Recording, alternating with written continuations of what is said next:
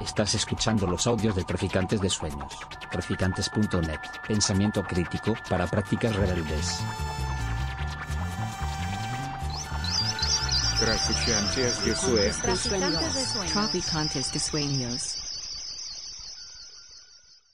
¿Vamos al tema o qué? Ay, qué alegría tener aquí al Pepe Llano en Traficantes de Sueños. Qué barbaridad. Hace 10 años, no, hace 11 ya, eh, llegamos a Valparaíso un 24 de febrero.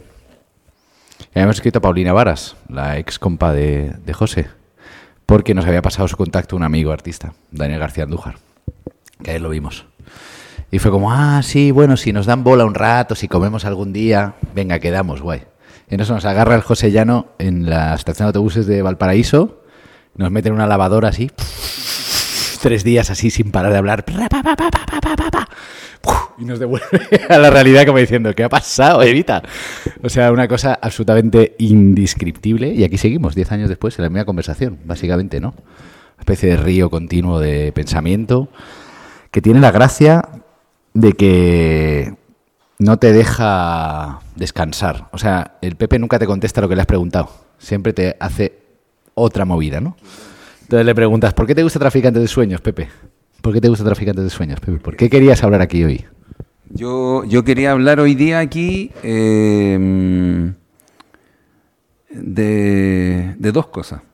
De la primera, que tiene que ver con lo que sucedió en Chile, y segundo, de lo que va a pasar en Chile. Y eso es lo que creo que va a ser eh, como interesante, porque se cruzan con experiencias de prácticas visuales y que tienen que ver con arquitectura. Yo, así como dijo Alberto, soy arquitecto, pero tengo estudios en arquitectura, no soy arquitecto, he construido, como que la obra está puesta en otro lugar, está puesta en una relación, eh, en una relación de prácticas críticas en el aula, donde de alguna manera la pedagogía genera, un, genera una red de afectos que en el fondo ha ido construyendo una manera de acercarnos a una realidad. Eso. No sé si fue muy abstracto. En lugar de decir, porque soy fan de Traficantes de Sueños, que era lo que yo esperaba, habla de que va a haber del pasado y del futuro, nada menos. Entonces, nada, yo diría que no perdáis ripio, o sea, estar atentos, porque no es fácil seguirle al Pepe, pero merece mucho la pena. Merece mucho la pena. Y luego en las cañas le preguntáis, ¿qué querías decir con singularidades colectivas? Apuntarlo, porque luego se va a olvidar. Gracias, gracias Pepe, de verdad. Gracias por venir y cruzar el mundo, venir hasta acá. Muchas gracias. Y gracias por todo, che. Por 10 años de amor. Ya. Eh, bueno, yo así como dijo muy bien Alberto, al cual le agradezco mucho, junto a Evita, a Em- a Emilia, que la conocí ayer, que no la había visto en vivo y en directo, y al Suso, que es encantador, que son eh, los hijos de Eva con Alberto, y lo voy a decir aquí, que lo siento mi familia después de mucho tiempo, y el cual reciben con mucho amor. Esta presentación tiene que ver con ciertos cruces que evidentemente hablan de una, eh, de una realidad que se está construyendo hoy día, pero que es muy interesante establecer una recopilación sobre los procesos de desafección política, estética y espacial que de alguna u otra manera tuvieron en Chile posterior al 18 de, de octubre, que de alguna u otra manera es un resumen de 30 años de un proceso en transición y creo que una presentación que espero que en términos de imágenes es bien particular porque pudiera ser que lo que esté diciendo no esté en la imagen, sino que en una ilusión. Lo digo así porque este texto es un texto personal, pero también cito a dos eh, espacios que son muy importantes, especialmente uno que es eh, el colectivo Por un Habitar Digno, y el siguiente, que me parece que es muy importante, que es eh, el colectivo Vistrina Distópica, eh, un texto que es de Patricio Azócar y Hugo Sir, y que me parece que reflejan eh, una, una- una idea en torno a la construcción de un, de un devenir después de la revuelta, eh, en particular estableciendo como cuáles son las nuevas herramientas colectivas que de alguna manera deja eh, la revuelta social, pero posteriormente al rechazo, que fue elocuente el 4 de septiembre, ¿cierto? Y que de alguna manera quedó como en, un- en, un- en una telejuicio. De hecho, yo me devuelvo a Chile el día 11 de mayo y la votación es el 7 ¿no? de este nuevo proceso constitucional, que de alguna otra manera eh, queda expuesto a una serie de vaivenes porque hoy día, si uno empieza a- mirar todas las noticias, hay un desconocimiento brutal de ese proceso hoy y yo creo que, eh, nada, es parte de lo que a lo mejor en Chile... eh, va a ir sucediendo, ¿no? Que va a ser como una situación, un tiempo sin, de- sin desenlace, ¿no? Es un tiempo sin desenlace como tal. Vale, entonces voy a hablar, voy a comentar y si quieren también me pueden interrumpir. Creo que está bien. Me parece. Creo que está, está hermoso el público heterogéneo, aquí las griegas, que miran, diciendo, what the fuck. El 18 de octubre de 2019 en Chile hubo una revuelta que se extendió durante meses. Tomaron las calles, inventaron una forma de manifestarse. De ahí se produjo un proceso constituyente que escribió una constitución increíble, soñada, la, constitución del futuro para todos los países del mundo. Y esa constitución perdió en un referéndum por más de 20 puntos. O sea, el rechazo al proceso constituyente fue total. Fue un auténtico eh, landslide, que se llama en inglés. un- Y ahora mismo hay uno nuevo, un nuevo proceso constituyente que, como acaba de explicar Pepe, no le importa a nadie, básicamente. Digo, para que nadie se pierda. Y esa dimensión, que bien lo explicó Alberto mejor que yo, eh, contextualiza algo que es muy importante, que de alguna manera el modelo económico chileno, que parte del 73 con los Chicago Boys, ¿cierto? Y con toda esta aplicación de un Estado subsidiario, no un Estado social de, eh, de derecho, eh, hace aparecer nuevas prácticas espaciales, ¿no? O nuevas formas de entender la relación cívica, el espacio público y todas las organizaciones políticas y lo imaginario y la imaginación política también como tal. Así que voy a comentar, voy a ir elaborando esta reflexión, ¿vale? Eh, desde el 18 de octubre del 2019 hasta fines del año eh, se desencadenó en Chile una serie de movilizaciones y de protestas ciudadanas las cuales fueron calificadas de alguna manera como el estallido social. Eh, pero lo que comenzó, al parecer, en la capital de Santiago, que fue a- después al otro día en Valparaíso, transcurrió durante semanas y meses. ¿no? Sin embargo, lo que sucedió en el país fue una protesta que comenzaron los estudiantes por el alza del pasaje del metro eh, y luego desembocó en una serie de reclamos, de críticas y de acciones que eh, violentamente se constituyeron en una serie de escenarios de espacios públicos como privados en, en todo, en todo Chile. Y ese proceso irrumpió con fuerza en un discurso de rechazo a una serie de abusos sostenidos por la maquinaria política y económica eh, del régimen de los últimos años, ¿no? que de alguna manera se sostenía directamente también en el modelo económico de los Chicago Boys y que de alguna manera la administración posterior a la vuelta a la democracia sostuvo en el fondo hasta la fecha. ¿no? Aquí vemos, eh, ¿no es cierto?, en estas imágenes, ¿no es cierto?, los últimos, la, la única presidenta con los presidentes y arriba, eh, ¿no es cierto?, a Erwin con Pinochet, que fue en el fondo en el momento de la transición en Chile. Em, así, de alguna manera, la crítica a las élites se sumó en una desafección sobre las instituciones del Estado. Y el país mostraba evidentemente síntomas de una fricción, así como dijo Antonio Gramsci, que denominó en su momento que una crisis orgánica eh, de representación y de legitimidad, de alguna manera, es una fricción a tratar de constituir un fenómeno nuevo. Este Chile que viene, o este Chile que venía, eh, se puso en un malestar que fue también desapareciendo en un presente que a su vez fue un discurso hegemónico. ¿no? El discurso hegemónico que siempre en Chile existió y que existe es que la dimensión de la transición excepcional fue ejemplar a partir de un modelo económico exitoso que demostraba ¿no es cierto? una serie de cifras en el contexto latinoamericano, ¿no? Y como un resultado, en el fondo, de un nivel de infraestructura, de una disminución, en el fondo, de los niveles de pobreza o de la cantidad de números de jóvenes que, en el fondo, estaban en educación superior, ¿vale?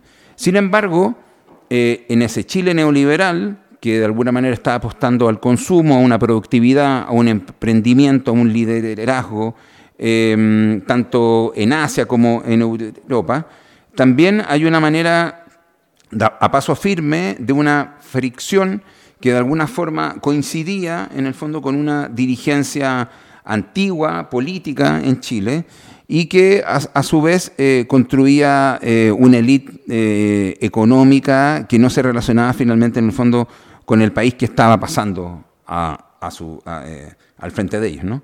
no obstante aquello, las cifras económicas ¿cierto? escondían una profunda desigualdad.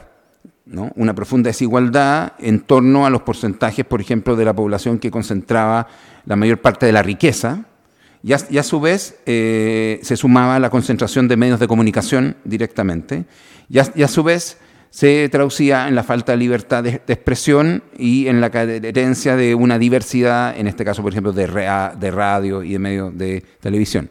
Abro un paréntesis porque, por ejemplo, en la revuelta social existen dos comunas en Santiago, que una la comuna del Barrio Alto, por ejemplo, Vitacura, y otra que la comuna el Barrio Bajo, que es Puente Alto, y en el momento en que vino el estallido social, la cantidad de servicios que había en Vitacura eran más de 350 en formato online y en Puente Alto 16.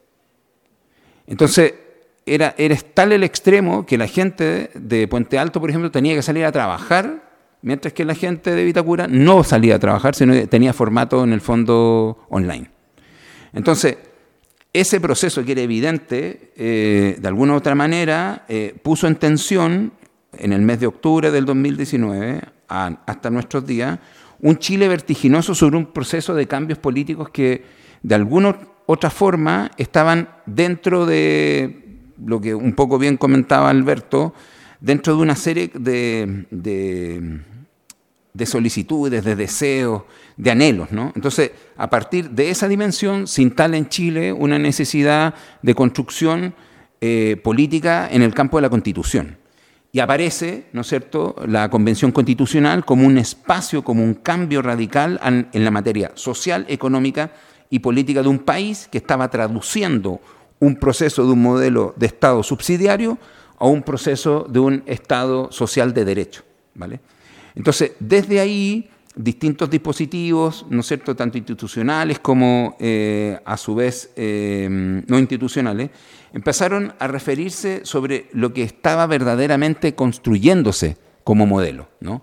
que de alguna manera la constitución está puesta en el fondo como una especie como de jaula eh, de acero, que de alguna manera era como un, amarre un poco complejo en los procesos en el fondo sociales. Y dentro de ese proceso el, debate de la transición a la democracia constituyó uno de los temas centrales y recientes, en el fondo, a los que de alguna manera se podría observar. Mientras tanto, eso sucedía, em, esas discusiones empezaron a darse cuenta que de alguna otra manera la política volvía a importar. Pero todo lo que había pasado hacia atrás, y lo comentamos ayer en la radio con Alberto, el 60% de los eh, jóvenes que, que podían votar no habían nacido. Eh, nacieron, eh, posterior a la década del 90. O sea, de, vuelta a la democracia. Entonces, de alguna otra manera, hay un proceso de despolitización de la población que en estas circunstancias no estaban dentro del debate, no estaban dentro de las decisiones de los equipos, no estaban dentro de las discusiones. Y de alguna manera, las élites nacional ¿no? Eh, empezaron a darse cuenta que no solamente estaban despolitizados, sino que también había una desafección ciudadana sobre lo que estaba sucediendo. Y tanto los partidos políticos como los dirigentes y las instituciones del Estado se dieron cuenta que era parte de la crisis de la institucionalización o de la institucionalidad de la democracia en ese momento en Chile. Em, entonces, desde ese ámbito aparecieron distintas prácticas espaciales que de alguna u otra manera fueron impulsando y levantando a la vez, ¿no es cierto?, eh, distintas formas de interpretar estos procesos neoliberales donde el cuerpo y una acción performática em, eh, eh, fueron de alguna manera una, fricción, ¿no? Una fricción que fueron consecuencia de una serie de coyunturas donde el 8M, por ejemplo, en Chile, eh, fue radical y permitió de alguna forma eh, esa, dimensión como estético, est- estético-política, ¿no? Como por ejemplo lo vemos acá en pantalla, las, yeguadas de Latinoamérica en estado de rebeldía, em, que utilizaron una acción performática permanente en torno, ¿cierto?, a la situación eh, del rechazo a la propuesta eh, constitucional, ¿no es cierto?, que tenían lo que están aprobando como los que estaban en el fondo eh, rechazando. ¿no? Entonces, esta serie de manifestaciones, por ejemplo, en el espacio público, se produjeron a tiempo eh, en, en un, en un despliegue de acciones estético-políticas que fueron de alguna manera espontáneas y otras no, sobre la base de un descontento y a su vez también sobre, una, sobre un reclamo, ¿no? sobre un reclamo de la vida digna. Eh, es así como distintos colectivos, en, este caso, por ejemplo, eh, la ciudad como texto, empezaron a darse cuenta que esa memoria en el espacio público tenía que ser rescatada. ¿no? Entonces, su- sufrimos una especie de fricción y de tensión. Por un lado estaba la desafección, por un lado estaba la despolitización, pero por otro lado, distintos colectivos o distintas lecturas eh, un poco lo que decía eh, Alberto en tono de chiste, pero no es tanto así, estas singularidades colectivas. ¿Por qué es- el concepto de singularidades colectivas? Porque de, de alguna manera la dimensión en Chile que habla sobre una exacer- algo que se exacerba, que es de alguna manera el individualismo, en este punto, al no tener un proceso de identidad colectivo, empezaron a darse cuenta que sí tenían un proceso de manifestación, que era la manera de representarse en el espacio público. A lo mejor no estaba dentro de una dimensión de identidad, donde todos nos vestimos iguales, sino que el proceso de imaginación y representación política en el espacio público empezaba a adquirir un cuerpo diferente, que ya no era el tuyo, sino que era de alguna manera el de un deseo, que estaba puesto en el fondo adelante tuyo. Entonces ya de alguna manera tú te tachabas, sino que había un ejercicio de, de- de pertenecer a algo. ¿no? No sé si le ha pasado a usted alguna vez, pero querer pertenecer a algo puede ser más importante que quererse o, o- estar en uno, ¿no? sino que eh, tampoco uno se eh, eh, disuelve, ¿no es cierto?, en la dimensión colectiva. Sin embargo, hay una potencia en esa relación que de alguna forma eh, estos colectivos empezaron a construir. Y aquí vemos, por ejemplo, uno que se llama La ciudad como texto, que permitió de alguna manera establecer estas- estos reflejos de estas dimensiones. Y aparecieron muchos otros. Aparecieron, por ejemplo, el colectivo Frágil, por ejemplo, esto, que, que el que está acá, que empezaron a registrar una serie de acciones, por ejemplo, cuando vino eh, esta revuelta, muchos negocios pusieron lata en, en- en la fachada y empezaron a representar eh, distintos monumentos. Esta es la Casa de la Moneda, que es el Palacio de Gobierno, hicieron un fotomontaje como si estuviera tapado completamente. La, CT la, la torre de la telefónica, empezaron a, representar una ficción, un imaginario sobre lo que no se decía, pero sí lo que se imaginaba. Entonces, de alguna otra manera, otros colectivos también, eh, como, como están aquí en pantalla, que a lo mejor se ve muy mal, pero está, Papanata, eh, está Monumentos Incómodos, que es muy interesante también, Monumento Incómodo. Está también eh, Antes del Olvido. eh, empezaron a construir un- una especie como de reservorio. Acá está también por un habitar digno, ¿no? Acá está el colectivo Antes del Olvido también. ¿no? Em- empezaron a constituirse de alguna otra manera como una serie de prácticas que eran urgencias eh, sociales de una especie de convivencia en lo estético y, y lo político, mucho más diverso de lo que Chile estaba existiendo. ¿no? Au- Aunque estaba todo segmentado, de alguna manera, lo diverso para un modelo neoliberal es un souvenir no estaba y no se integra la diversidad sobre la base, sino que de alguna manera se integra sobre la base de un servicio en particular. Y lo que pasó en el 18 de octubre es que esa dimensión de descontento y de múltiples demandas en Chile puso un valor en lo colectivo donde diferenciarse de lo homogenizador tenía que ver con una manera de hacer, o sea, tenía que ver con una manera de representarse, con una manera de imaginarse en el espacio público. Y esa forma de imaginarse en el espacio público eh, se refiere a una habitabilidad propia y singular en el territorio. O sea, cómo me pienso en colectivo en el territorio. Es así como las ciudades se empiezan de alguna manera a reconstruir a partir de cómo se repiensan las diferencias, cómo se reconoce el cuerpo social y cómo de alguna manera ese cuerpo social empieza a convivir habitando y ampliando la idea de lugar y la idea de barrio, estratégicamente. Aparecieron, por ejemplo, ciudad feminista, urbanismo queer, en el mismo contexto están, están las tesis, ¿no? entonces era una especie de hervidero social impresionante. O sea, sí, el futuro era posible en ese momento y que de alguna forma esta dimensión de desarrollo espacial se esparce en el territorio como las memorias. Y eso es muy bonito porque de alguna manera estas prácticas cotidianas se esparcen como memorias en el territorio. Empezaron a recordarse otras prácticas sociales anteriores, que no eran de jóvenes que se manejaban en redes sociales, sino que acordaron, por ejemplo, todo el movimiento eh, Somos Más, todo este movimiento, por ejemplo, feminista en la década de 80 en contra de la dictadura de Pinochet, empezaron a recordar que existían estas urgencias de participación en un tipo de presente con otros instrumentos, con una, con una manera de, un acontecimiento que, chocaba con estas lógicas formales y de alguna manera esta experiencia en el espacio público eh, aplicaba una coyuntura que era un cambio de sentido social y, espacial en una ciudad y en un lugar como este. Dicho lo anterior, quisiera citar en este, en este espacio, ¿no, es cierto?, que, donde estoy invitado, que es Traficante de Sueños, a una acción que sucedió posteriormente al 18 de octubre, que es muy interesante, que fue el día 30 de octubre, en lo que era Plaza Baquedano, Plaza eh, Italia, Plaza Dignidad hoy día, y que tiene que ver con, un, con una organización eh, de estudiantes de arquitectura de distintas escuelas, eh, donde se empiezan a, semanas del estallido social a construir una serie de intervenciones de gráfica en el suelo. No sé si vieron Dockville. Eh, bueno, era muy parecido a Dockville, ¿no? Se trazaron la planta de la vivienda social en Chile. O sea, arquitectura es un dispositivo político y de alguna manera la arquitectura es parte de la responsabilidad de lo que estaba pasando. Bueno, estos estudiantes de arquitectura lo que hicieron fue mostrar el impacto del espacio, que es muy pequeño, de 40 metros cuadrados para cuatro personas, ¿no?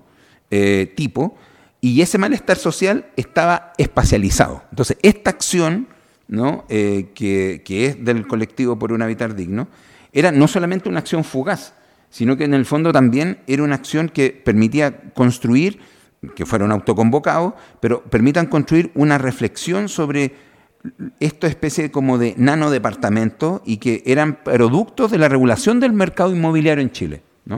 Entonces, invitados, ¿no es cierto?, la serie de, estudiantes empezaron a conformarse eh, un tipo de materialidades dentro de una sociedad. Muchos de estos departamentos vienen en el fondo eh, eh, vienen no respondiendo a un estado de bienestar, sino que a un modelo, vuelvo a repetir, de un mercado por un estado subsidiario.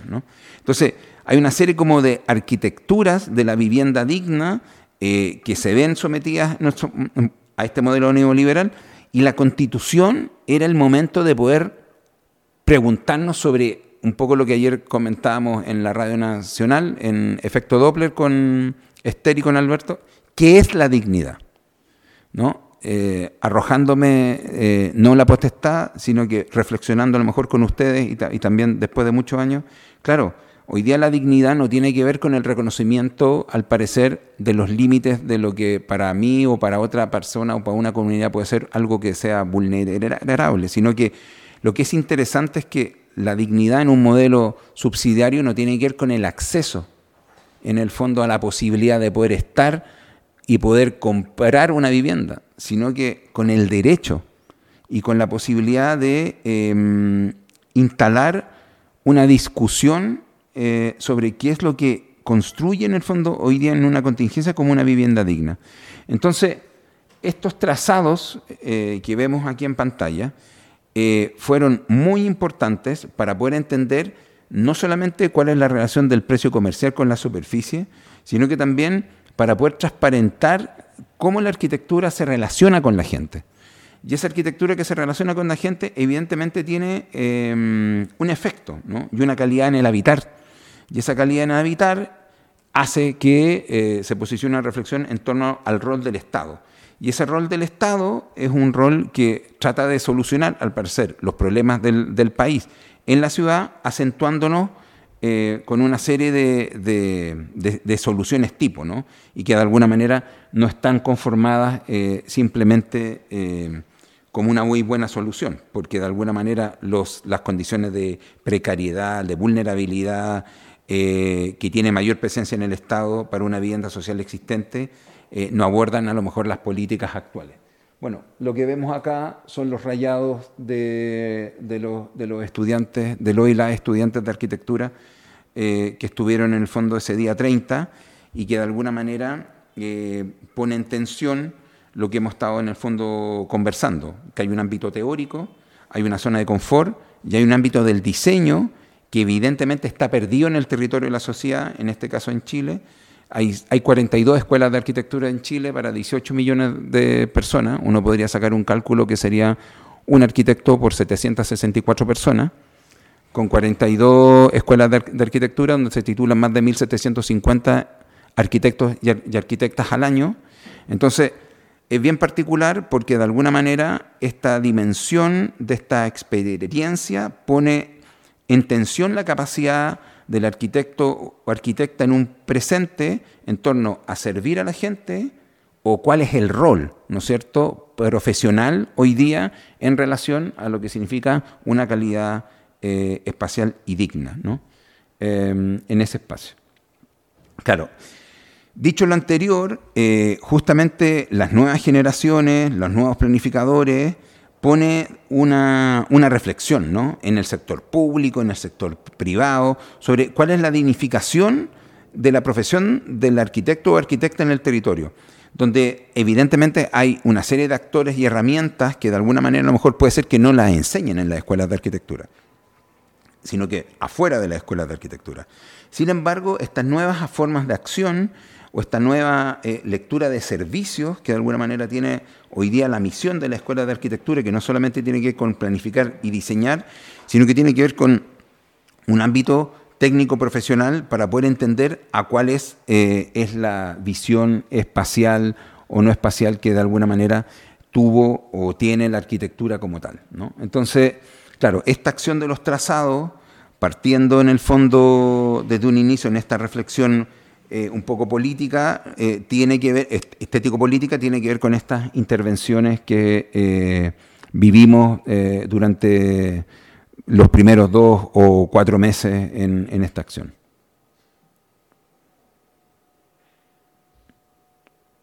Esa es una planta, esta una foto tomada por Tomás Bravo, arquitecto y fotógrafo, eh, y nada, el, registro es increíble, eh, tanto del proceso como de la, eh, del, registro.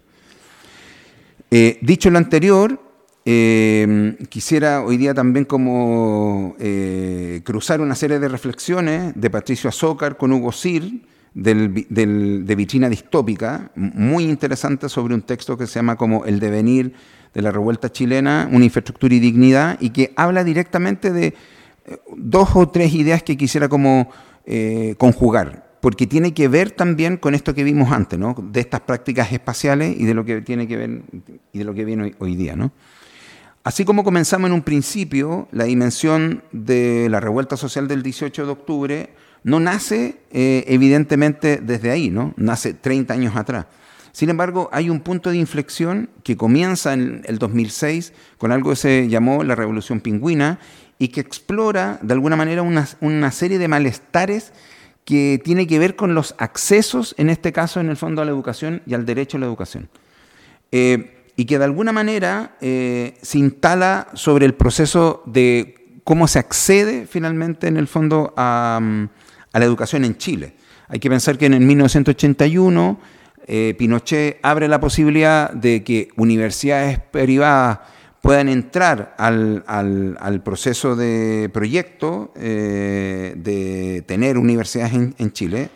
Y eh, lo que se genera finalmente es que hoy día en Chile, para poder acceder a, a, poder estudiar, el estudiante se endeuda en este caso con el banco. ¿no? O sea, existe, existe un proceso bastante complejo en el fondo para poder acceder. Ahora, desde el segundo gobierno de la presidenta Bachelet se abre la posibilidad de que tú puedas acceder a la universidad de manera eh, sin costo, el último quintil, ¿no? Entonces, igual hay una fricción entre el derecho y la accesibilidad a la educación. ¿Por qué lo comento eso? Porque de alguna otra manera ese devenir, ese malestar se transfigura en una serie de valores de una insistencia de organizaciones sociales y estudiantiles en esa época por el derecho a, acceder, ¿no es cierto?, a un, campo de, educación. Comento eso en lo anterior porque quisiera ahora eh, citar, ¿no es cierto?, a ciertos contenidos de vitrina distópica, donde de alguna otra manera eh, hay una serie de eh, interesantes ejemplos donde de alguna forma esa persistencia y esa resistencia de tratar de rescatar el encuentro con la calle, de rescatar el padecimiento individual de esa dimensión, se abre a una reflexión de un discurso que está articulado de alguna manera con, una visión que a lo mejor no responde a un modelo de mercado, sino que a un nivel de infraestructura mucho más sensible e inédita, como, como bien comenta en el fondo Hugo y Víctor en este, en, en este texto. Ahora, lo que es interesante en este devenir, ¿no es cierto?, es que justamente presenta, y lo tienen aquí en la librería, una práctica en torno a lo que se llama, ¿no es cierto?, una micropolítica, ¿no? ¿En qué condiciones? En que al parecer esas vivencias cotidianas de ese rescate día a día buscan de alguna otra manera reafirmar que hay un deseo de permanente mente una reflexión sobre una dimensión digna, pero también sobre una, inquietud ética y política sobre cómo se reproduce la vida cotidiana y cómo se valoran, no solamente en las técnicas, sino que en las artes, esa construcción de vida mucho más em, singular, donde hay de alguna manera un derecho a la inmanencia, como bien dice Víctor Hugo. Ahora, desde ese punto de vista, yo creo que es interesante entender todo lo que de alguna forma eh, ha llegado eh, también a reflexionarse. ¿no? Eh, tanto Verónica Gago como Lucy Caballero, que están aquí, que son autoras ¿cierto? de mm, una lectura feminista de la deuda, instala que hay una serie de condiciones que vienen desde ese octubre y que ponen de manera inquieta un relato histórico.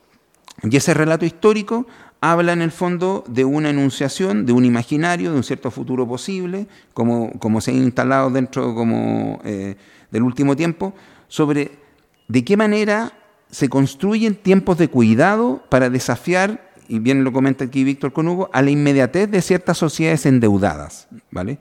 Y que muchas veces pueden ser o no escuchadas y sujetas a una deuda económica o moral.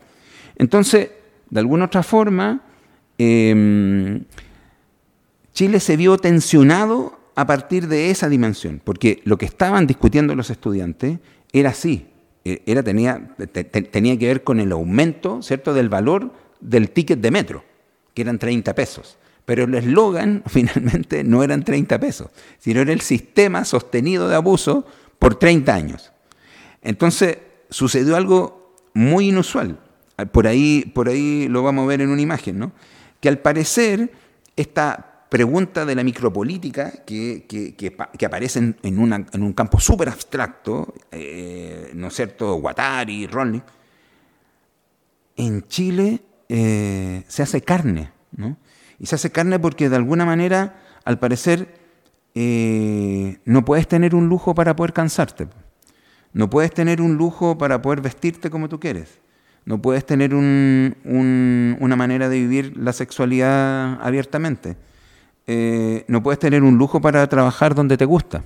No puedes tener un lujo en el fondo para poder eh, vivir donde tú quieres. Y, ahí abre un paréntesis. Yo, yo, habitualmente lo hago así, trato de volver de nuevo al, tema.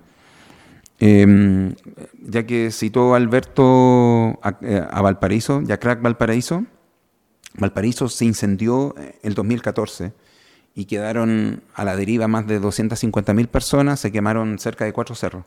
Valparaíso tiene 44 cerros y el 94% de la gente vive en los cerros.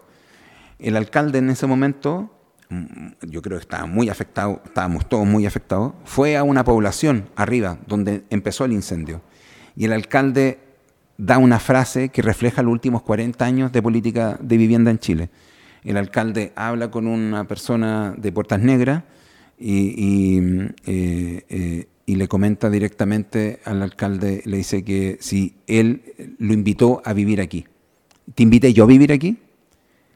Esa frase es brutal, porque esa frase refleja no solamente eh, el aislamiento colectivo para la construcción de una comunidad, sino que refleja las dimensiones de las políticas habitacionales en Chile sobre la configuración de una periferia, donde de alguna manera el suelo es mucho más barato y se instala un proceso en el fondo de vivienda eh, social alrededor.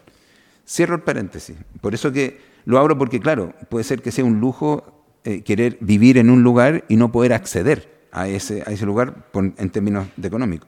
Entonces, de alguna otra manera, eh, existen esa fricción, ¿no? Y esta, y esta, y esta revuelta eh, nos presenta esta, esta reflexión.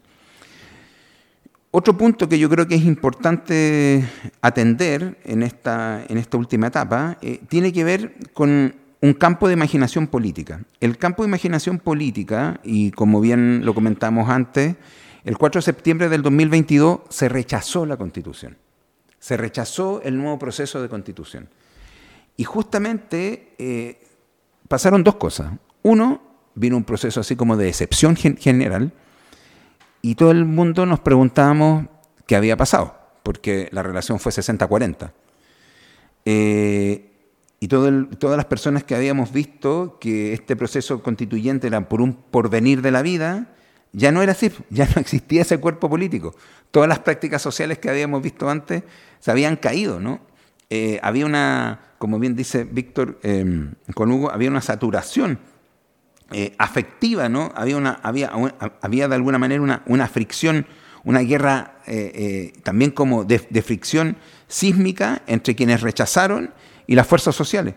Ahora, lo que es interesante de esta dimensión en particular es que, de alguna forma, la precarización laboral, la destrucción de los imaginarios progresistas o la promoción de una ilusión de una autonomía individual, eh, justamente eh, se instala eh, en un ámbito afectivo y en un ámbito en el fondo muy agresivo en la forma de accionar una manera de, guiar y de potenciar y de, reactivar muchas veces esta sumisión. Y lo digo desde ese punto de vista porque posterior al 4 de septiembre, eh, sí, recomponer las fuerzas que fueron un espacio de insurrección en el espacio público fue muy complejo. Em, y fue muy complejo porque de alguna otra manera eh, ya no era el mismo tiempo. Un poco ya lo había comentado, o sea, tiré como una frase, ¿no? Eso cuando es un tiempo sin, sin desenlace. De verdad que me gusta mucho esa frase porque de alguna manera el 7 de mayo, que se avecina ya en, unos días más, es, es el segundo proceso constitucional en Chile para una nueva constitución. Y yo, en lo personal, eh, ese estado de bloqueo, de parálisis colectiva que en un momento sufrimos y de incapacidad de poder elaborar preguntas y estrategias que vuelvan a posicionar una pregunta por la felicidad o por la dignidad o por una, o, por una pregunta que podía eh, eh, eh, caracterizar a un presente radical, ya no, ya no estaba, ¿no? Entonces, al parecer, como bien dice ahí, no era una depresión, sino que era el capitalismo. es, bien, es, bien, es, bien, es bien contradictorio, pero también de alguna manera es una, una insurrección ese rayado, ¿no? Porque al parecer, eh, lo que se supone como una activación de una serie de, como de movilizaciones, de cuerpos, de experimentos eh, creativos en la vida urbana, eh, justamente hoy día lo que se busca es una reactivación en estos procesos. Dicho lo anterior, ¿no es cierto? justamente lo más complejo de esta, de esta dimensión sostenida de este modelo del Estado neoliberal habla directamente de, una, de un proceso extractivista sobre el territorio y ese proceso extractivista del territorio habla también de una serie de dolencias eh, que han sido construidas en el fondo históricamente, insisto, desde el punto de vista económico, y que han ido construyendo una, una, una serie como de fricciones en la historia del, del movimiento social en Chile. Eh, lo podemos ver acá, por ejemplo, en lo que es Puchuncaví, eh, que se le llama una zona de sacrificio y que tiene que ver en el fondo con una zona que habla directamente eh, de una zona que está saturada por una serie de elementos químicos. ¿no? ¿Por, qué la, ¿Por qué la cito? Porque de alguna manera la construcción colectiva tiene que ver con un tipo de arquitectura, tiene que ver con un tipo de comunidad, tiene que ver con un tipo de imaginación, tiene que ver con una manera en cual, de alguna forma, el Estado ha ido explotando el territorio y esa explotación del territorio afecta directamente a, eh, la comunidad. Eh, cito de nuevo a, Hugo con... Eh, con Víctor. Hay, una lectura también muy interesante en el Mayo Chilote, que uno se va enterando en la medida que uno va como leyendo, y que habla directamente de una, de una, de una economía que solamente estaba recompuesta a una infraestructura hacia un solo lado, y de alguna manera las organizaciones sociales colectivas y, juveniles trataron de boicotar justamente una devastación eh, que se estaba dando ¿no? en torno a la, a la accesibilidad eh, también del agua. Em, y desde ese punto de vista, eh, creo que en esta última parte, eh, que me parece como muy importante, hoy día, ¿en qué es lo que estamos? ¿Qué es lo que ha pasado a partir desde el 18 de octubre, ¿no es cierto? 4 de septiembre, ahora viene el 7 de, ahora viene el 7 de mayo.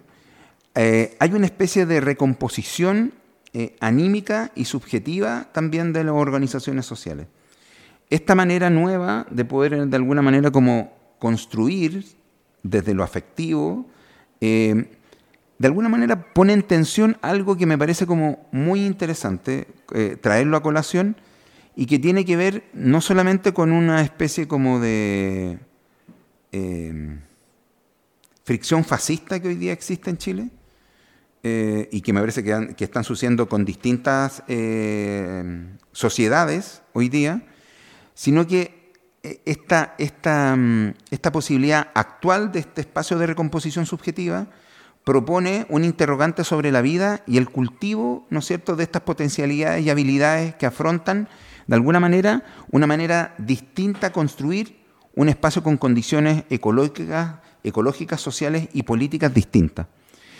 Y mm, este ejemplo que está aquí en pantalla sucedió en medio de la revuelta, eh, y habla directamente justamente de este nuevo protocolo social. Aquí hay dos bandos, Chile estaba partido por la mitad, y estas nuevas prácticas tienen que ver en el fondo con un Chile que tenía que ver en el fondo con un futuro. Esa fue una acción instalada por eh, eh, adherentes al candidato de ultraderecha, Cast. Y lo que sucede abajo es que esto eran rollos de pasto. Bueno, esta que es la, Plaza Baquedano, la Plaza Italia, Plaza Dignidad, que es el punto central y simbólico de todas estas luchas. Eh, cuando ganó Chile, cuando ganó el Chino Río el primer lugar eh, del mundo en tenis, se celebró en la Plaza Baquedano. Chile ganó un mundial, se va a la Plaza Baquedano, hoy día Dignidad. Bueno, esta acción es bien particular. Entonces, esta dimensión eh, del candidato de, derecha fue tomado por la gente eh, de izquierda y ya no era un pasto, ahora era un jardín, se llamaba el Jardín de la Resistencia. Entonces, fue bien particular porque ya no era un pasto para regar con plantas, sino que era un jardín para poder convivir directamente en una nueva práctica. ¿no? O sea, se reinventó, se, produjo una especie de, condición de fricción de este territorio. Entonces, dicho lo anterior, eh, a mí me parece que eh, esta reflexión que de alguna manera hoy día eh, va a aparecer después del 7 de mayo, y, en ese sentido, tanto Patricio Zócar como Hugo Sir me, me parece que apuntan directamente a tres elementos que son muy importantes, en los cuales con, esto cierro, eh, remontan a una reflexión de este nuevo protocolo social. Y este nuevo protocolo social habla en un ámbito de retomar el desafío de la memoria y complotar ante la derrota anímica, porque al parecer lo que se perdió no se perdió el 18 de octubre, se vino perdiendo sostenidamente desde la vuelta a la democracia.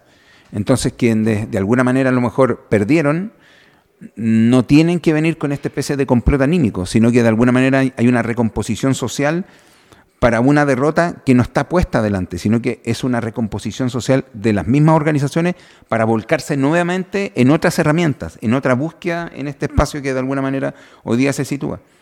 De alguna otra forma, el otro punto que ellos presentan, que me parece muy interesante, es compostar las preguntas y problematizaciones que nos permitieron devenir en un octubre durante las últimas décadas.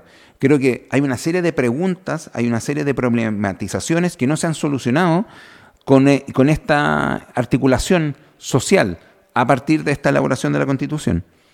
Y la última que me parece muy importante y muy interesante es que hay una manera de componer esta estructura de cuidado, de salud, de educación y de juego y de invención colectiva en una infraestructura digna, en unas prácticas eh, eh, directas de socialización de los medios de producción y reproductividad de la vida, de la inteligencia colectiva, del interés público por la vida singular y heterogénea de los territorios, que me parece que es brutal y que de alguna manera en el fondo lo que se, lo que se perdió ese día 4 de septiembre no está en juego. Lo que se perdió de alguna manera es una representación política en un establishment donde no están las, organizaciones sociales, sino que hay una recomposición de las prácticas sociales para poder rearticularse en otro momento. Con esto no están invalidando lo que va a suceder el día 7 de mayo, sino que es un espacio de recomposición de afectos sobre la base de una lógica que es donde de alguna manera te toca jugar, ¿no?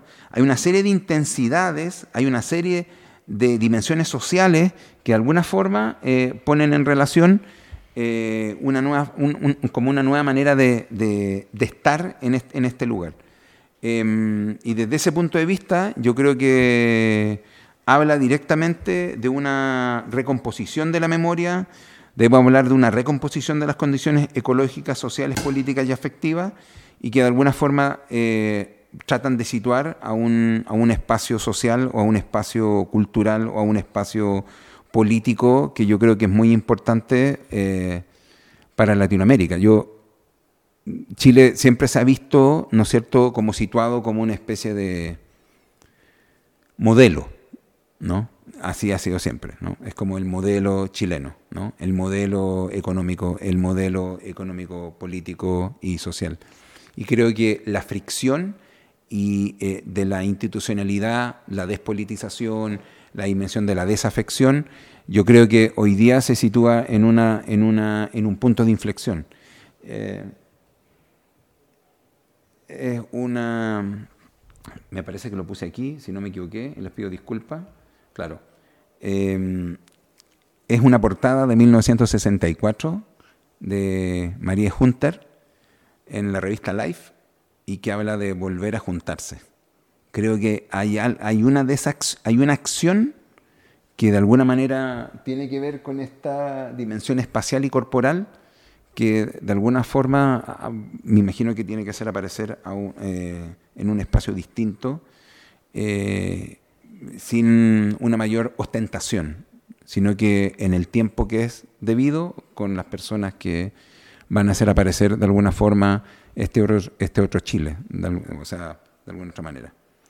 Esas son las reflexiones para un habitar digno y que quería compartirla eh, con ustedes, con Alberto y con, y con, la, gente cercana y con traficantes y con todo. No sé si respondí la pregunta que me hiciste, Alberto, al principio, que por qué quería estar aquí. Así que nada, eso, eso, eso quería, ¿vale? Vale, muchas gracias. Muy, muy amable.